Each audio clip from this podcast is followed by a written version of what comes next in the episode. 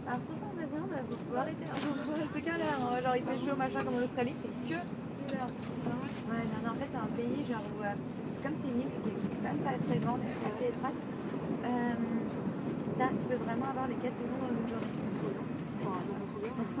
Ça veut dire que. Ouais, c'est marrant. Ouais, c'est incroyable. Par exemple, euh, genre le nombre de fois que ça me bon.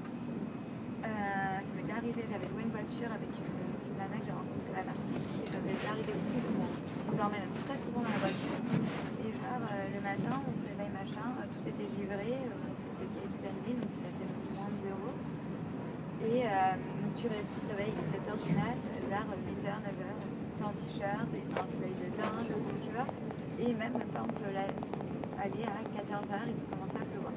genre le truc, tu comprends pas, et genre grosse. Mais là, c'est tout, c'est juste le nord. Ah non, non, euh, les, les deux. Là, je, ce que je te raconte, c'est dans les du sud, mais les deux. Peux avoir. euh, me souviens, j'avais- j'avais été un endroit genre paradisiaque, génial et tout. Et Paris, il a plu pendant deux semaines. C'était génial.